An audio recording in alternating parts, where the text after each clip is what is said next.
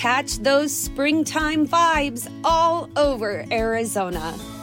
Break out of the winter blues by hitting the water at one of our lake and river parks. Take a hike among the wildflowers. Just make sure to stay on the trails and leave the flowers for the bees. Discover Arizona's best kept secret and visit azstateparks.com slash amazing to start your springtime adventure. El podcast de Mariana Santiago, tu conductora de confianza. Hoy tenemos consulta con la Nutri, usted ya la conoce, Eli Reyes Castillo, sí la encargada de venir a matarnos el chiste. Así me dice un radio. Ya viene Eli a matarnos el chiste.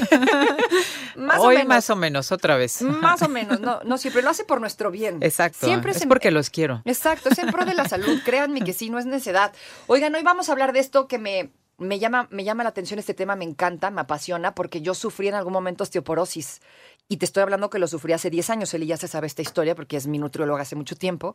Hace 10 años me diagnosticaron osteoporosis y fue así como, ¡cacá! Pero por, ¿no? Al doctor casi le da el patatús me dijo, pero ¿cómo? A lo mejor es genético, ¿no? A lo mejor es algo que tú hiciste. Genético no es, ya lo investigamos y llegamos a la conclusión, según lo que él me dijo, que es algo que yo hice. Pero no le voy a contar mi historia, le voy a platicar la osteoporosis, cuáles son, digamos, las principales causas, por qué nos da. Además, esto de la edad, ¿no? Que es un factor importante. Pues creo que empezar porque el pico máximo de, osificación o de, que el hueso esté fuerte es entre los 25 y 35 años. Fíjate. Entonces, todo viene desde pues desde antes de nacer, ¿no? Desde cómo te suplementaron, cómo formaste el hueso de pequeño, si eras o no melindroso. Ya ves que es muy frecuente que los niños no quieran comer, ¿no? De repente bien. Y se la pasan a veces años sin comer bien, ¿no? Y, a veces los papás, por con tal de que coman, le dan hamburguesa o lo que el niño pida, ¿no? Entonces de ahí empieza la malnutrición, que ese es uno de los, eh, a lo mejor, consecuencias de el tener osteopenia u osteoporosis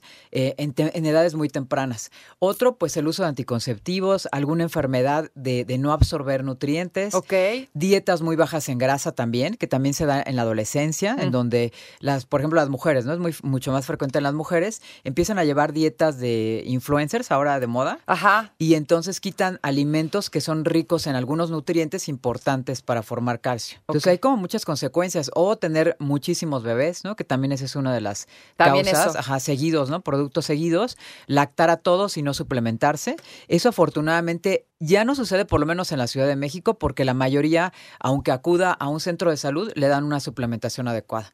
Pero todavía hay lugares en algunos eh, estados de la República, a lo mejor un poco alejados de, centros de salud, en donde todavía se llega a dar, ¿no? El hecho de que no se suplementan y llegan a tener osteoporosis a los 30 años, ¿no? O osteopenia por, por lo menos. Pues. Por lo menos, sí. Ahorita sí es el caso de una amiga mía que también le acaban de diagnosticar, es atleta, es triatleta, y le acaban de diagnosticar osteoporosis y le dicen que la está desechando que por la que por la pis.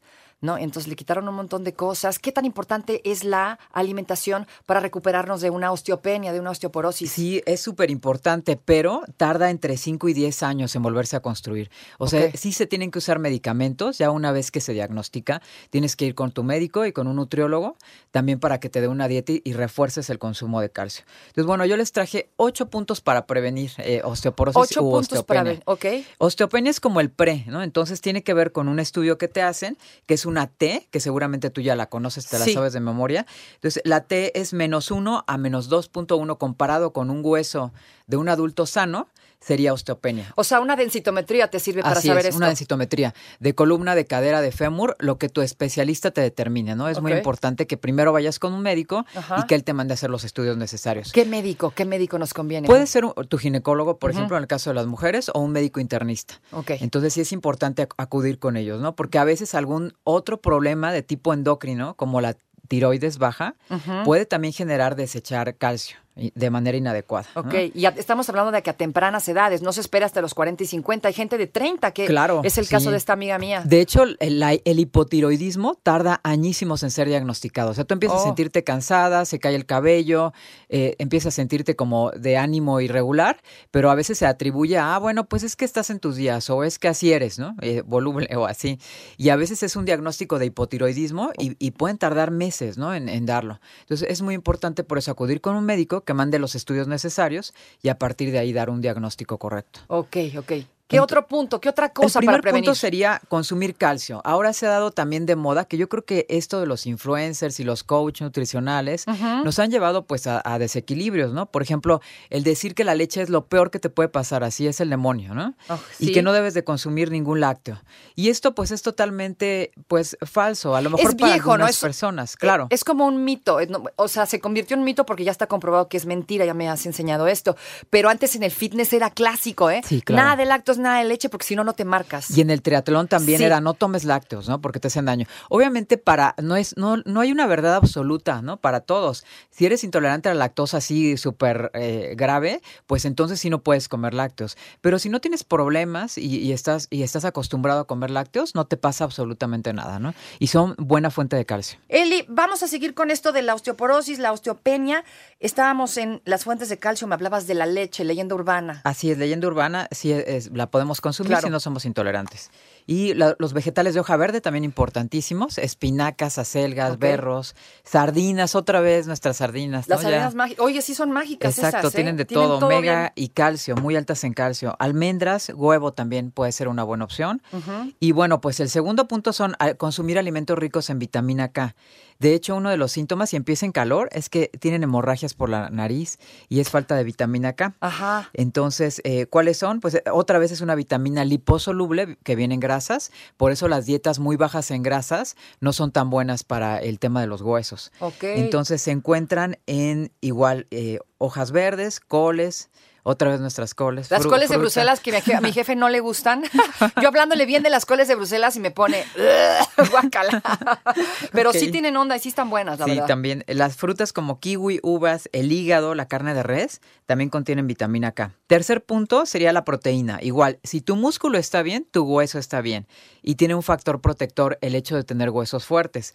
También te ayuda a aumentar la absorción de calcio, el hecho de que tengas huesos fuertes y que además hagas ejercicio.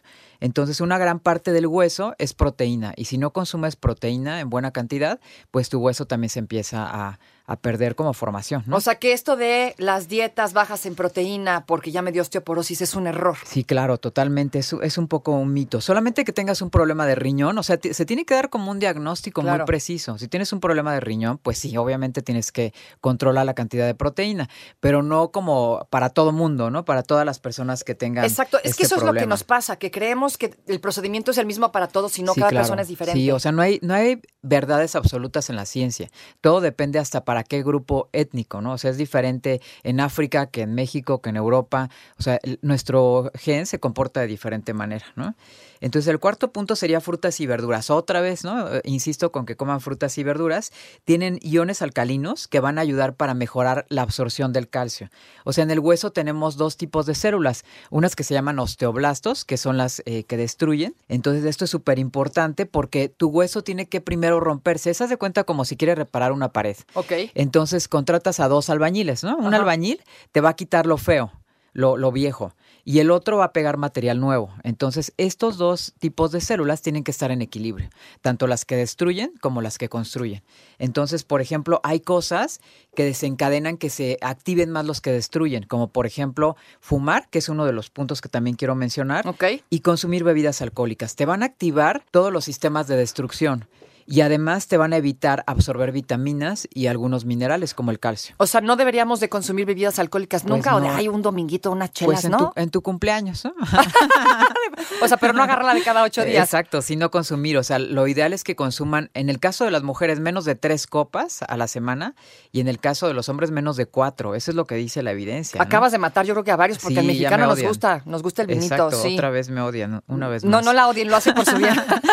Fumar también, Fumar, pues toxinas en el cuerpo y esto de eliminar toxinas nos va a producir pues alguna... eh, como no permitir que entre el calcio, por ejemplo, que no permitir que la vitamina K se absorba. Entonces sí genera pues también muchas alteraciones, ¿no? Y bueno, un punto benéfico sería hacer ejercicio, por supuesto. Que, cuéntame de este, de este mito, porque también es mito de, obviamente, pues ya tienes un problema de osteoporosis y casi todos los doctores te dicen no puedes hacer ejercicio de fuerza o no puedes hacer impactos, ¿no? O sea, no brinques la cuerda, no corras. ¿Esto es bueno, es malo? También depende para quién. Si ya hay una osteoporosis muy acelerada y muy marcada, pues si no, no debes de hacer ejercicio porque puedes fracturarte. Ajá. Pero si hay osteopenia, de hecho, uno de, parte del tratamiento es empezar a hacer ejercicio, ¿no? Ahora, tiene que ser progresivo y gradual. Si nunca has hecho nada y entonces te vas a ir a brincar media hora al tumbling, pues, pues no. te vas a lesionar, ¿no? Y no solamente huesos, sino músculos, te vas a contracturar, ¿no? Todo esto. El ejercicio tiene que ser progresivo y de acuerdo a tu condición física. Pero es muy importante que si hagas eh, o generes este estrés mecánico. Por ejemplo, ejercicio de fuerza que acabas de mencionar, ¿no? Es de lo más recomendado. Claro. Ligas, pesas, con tu propio peso, con sillas. Es que para mucha gente podría ser contradictorio. ¿Cómo voy a hacer pesas si tengo los huesos débiles, no? Pero me parece que es una de las fuentes más importantes para fijarlo. Así es, y progresivo. O sea, a lo mejor si no haces nada de ejercicio, empezar con un minuto diario o dos minutos. O sea, no necesitas hacer una rutina de una hora. Y pesos tampoco no muy altos, evidentemente. Sí, claro, con ligas de resistencia, con tu propio peso, con botellitas de agua, ¿no? Pequeñas de, de 200 mililitros, con eso puedes hacerlo. mira, hay unas pesas en el súper, en cualquier súper, que no son tan caras y son chicas, hay de diferentes precios. El otro día le compré unas a mi mamá, ahí le paso el tip, por si quiere unas. Son muy baratas luego andamos gastando el dinero en cosas que ni nos sirven para nada, en comida chatarra, y esto puede ser, pues, nos puede traer grandes Puede ser benéfico como polainas, ¿no? Pues no, no solamente caminar, sino el ejercicio de fuerza, ¿no? Caminar decía un maestro que es bueno para tu perro, pero no salva tu hueso ni a tu músculo, ¿no? Entonces, pues sí es como muy importante que hagas por lo menos dos minutos, diez minutos diarios de, ejercicio de fuerza, ¿no? Que pero importante. si ya tienes osteoporosis, correr y brincar la cuerda, por ejemplo, no nos No sería buena idea. Yo creo que lo ideal es que se asesoren con su médico, ¿no? Que él diga de acuerdo al nivel de osteoporosis u osteopenia que tengan, que les dé el ejercicio recomendado. Porque a lo mejor ya eras una persona que hacías deporte, y ya traigas un nivel. Así es. Y, de repente lo diagnostican y puede que te digan, hazle así, pero bájale al peso. Así es. Pero no hagas impacto. A mí me quitaron brincar la cuerda, por ejemplo. Ajá, exacto. Entonces sí son recomendaciones personalizadas que te tiene que dar tu médico.